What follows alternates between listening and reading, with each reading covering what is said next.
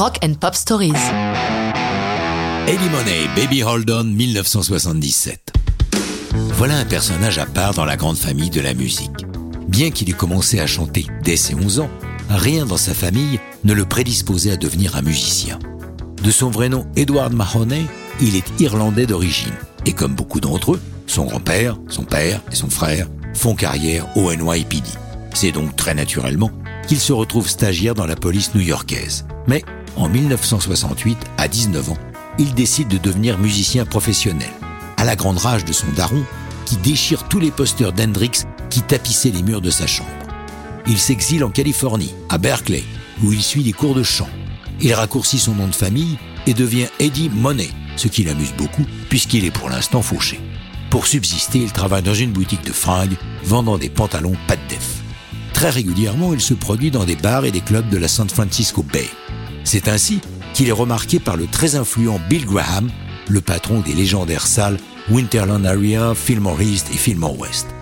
Grâce à lui, il signe un contrat avec les disques Columbia.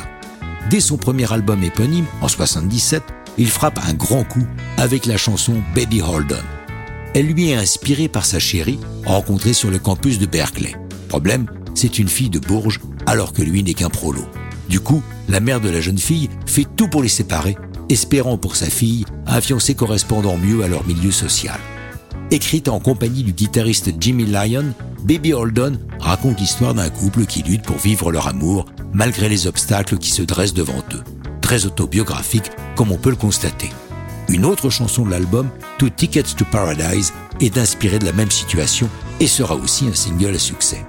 La fin de Baby Holden donnera quelques sueurs froides aux DJ de radio distraits, car la chanson se termine par la voix à blanc d'Eddie, c'est-à-dire sans musique, lançant Hold On, et puis plus rien. Grâce à la puissance de Bill Graham, Eddie tourne en première partie des concerts des Rolling Stones, et il est invité au célèbre show télé Saturday Night Live. L'album est un succès aussi, se vendant à 2 millions d'exemplaires. Mais Eddie va dépenser beaucoup de ses revenus dans des drogues de plus en plus dures.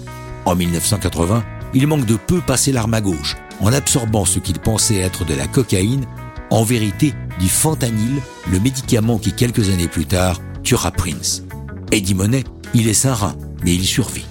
Il lui faudra des années avant de réussir un sevrage, ce qui redonnera un coup de fouet à sa carrière, mais ça, c'est une autre histoire de rock'n'roll.